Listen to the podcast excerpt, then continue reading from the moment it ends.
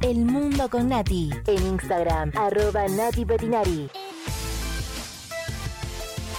Hola, ¿cómo te va? Hello. Gracias por escuchar el podcast de Política Internacional. Y vamos a hablar del tema más importante de esta semana, que no tiene que ver con Bolsonaro con coronavirus, ni tampoco con Janine Áñez con con coronavirus, sino que tiene que ver con la visita de Andrés Manuel López Obrador, el presidente de México, a los Estados Unidos. ¡Viva México! ¡Viva México!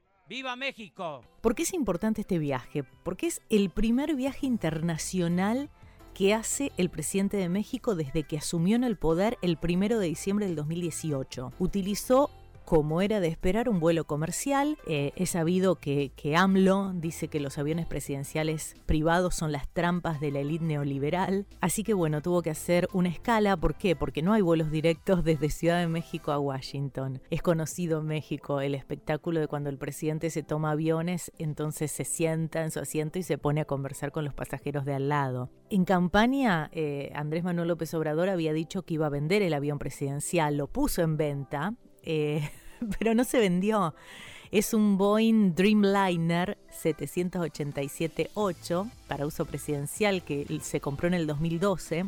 López Obrador muchas veces denunció eh, el uso de este avión como un ejemplo de los excesos del gobierno, prometió no usarlo. Esta historia no comienza ahora que estamos vendiendo el avión, sino esta historia comenzó cuando érase una vez un gobierno faraónico que sus monarcas se trasladaban en aviones de lujo. Así tiene que empezar. Lo puso en venta, pero nadie lo quiere comprar. El problema es ese, encontrar un comprador. Así que el gobierno lo mantiene en un campo de aviación en Los Ángeles, en California, y se paga el mantenimiento y todo del avión. Pero bueno, a ver, hablemos del viaje. Lo invitó Donald Trump a, López Obrador junto con Justin Trudeau, con el presidente de Canadá, que no fue. ¿Por qué? Para festejar la entrada en vigor el primero de julio del TEMEC. El TEMEC es el acuerdo comercial entre los tres países que reemplazó al NAFTA, ¿no? Actualizó al antiguo convenio NAFTA. Y con esta cuestión del viaje aparecieron muchos críticos que dicen que el presidente mexicano tendría que haber rechazado la invitación de Donald Trump ¿Por qué? Porque viene la reelección, entonces sería como un truco diseñado para fines electorales de Trump y así captar particularmente el voto de los latinos. El viaje de Andrés Manuel López Obrador eh, fue muy resonado en México, obviamente por la importancia que tiene el viaje, pero también recordaba un encuentro en el 2016 cuando Trump era candidato presidencial y el entonces presidente Enrique Peña Nieto lo invita, lo invita a la residencia presidencial y se esperaba, eh, porque se acuerdan en, campaña Donald Trump que hablaba y se parecía que se le había agarrado contra los inmigrantes, ¿no? De violadores, criminales y todo eso. Entonces lo que se esperaba es que Peña Nieto en el encuentro le exigiera al menos una disculpa pública. Bueno, no lo hizo, no lo hizo.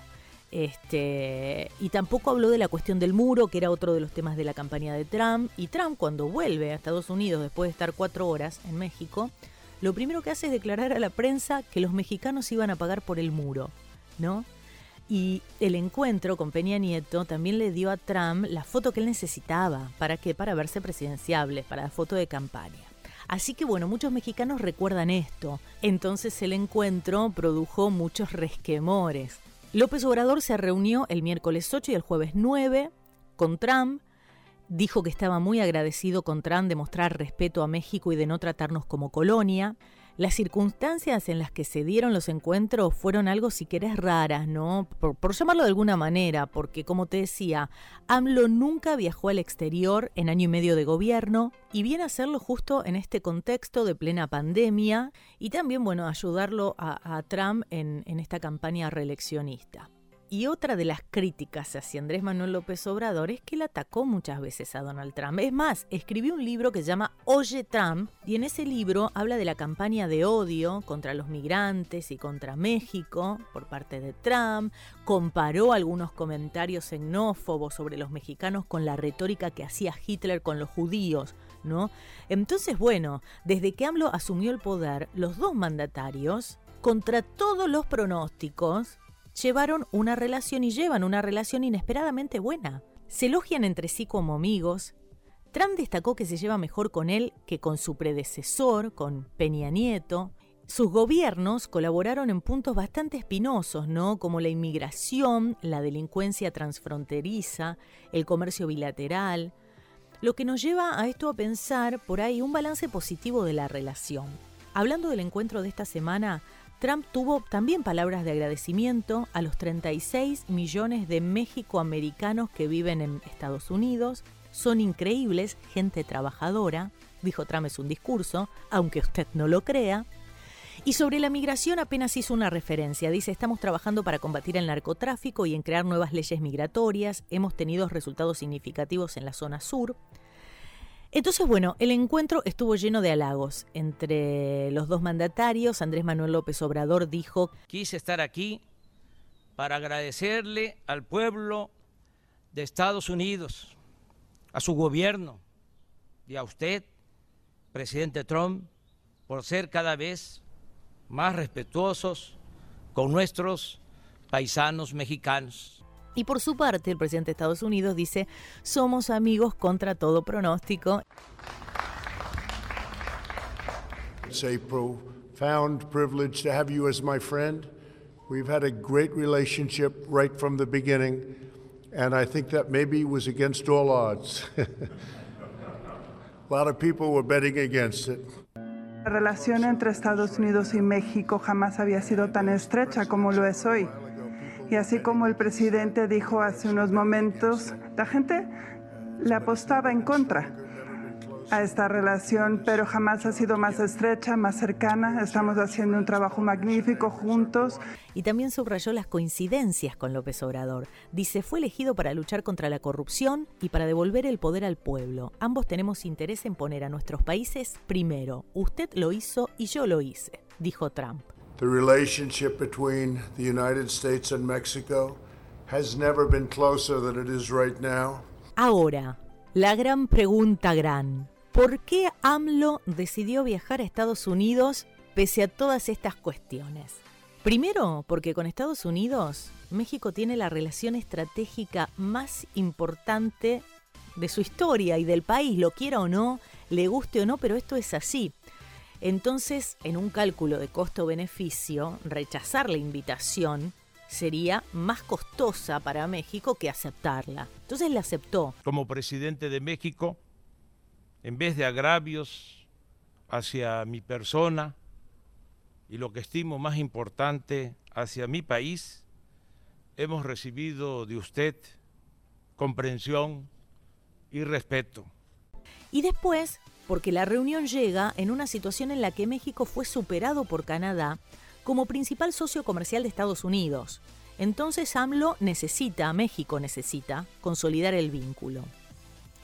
Es natural también que López Obrador busque en Estados Unidos una tabla de salvación, por llamarlo así, para la economía, porque de acuerdo con algunos pronósticos, y como yo creo que la mayoría de los países del mundo, está registrando una caída que tiene que ver con la, pandemia, digamos, la caída, digamos, los pronósticos más alentadores hablan de un 20% al finalizar este año.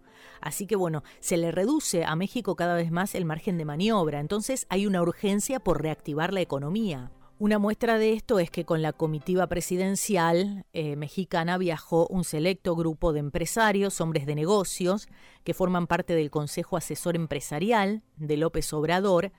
El presidente dice son empresarios con dimensión social, están interesados en que le vaya bien al pueblo, es lo que dijo. La carta fuerte fue el mexicano Carlos Slim, el hombre más rico de México, que también, digamos, tiene los problemas económicos que le tocó por la pandemia.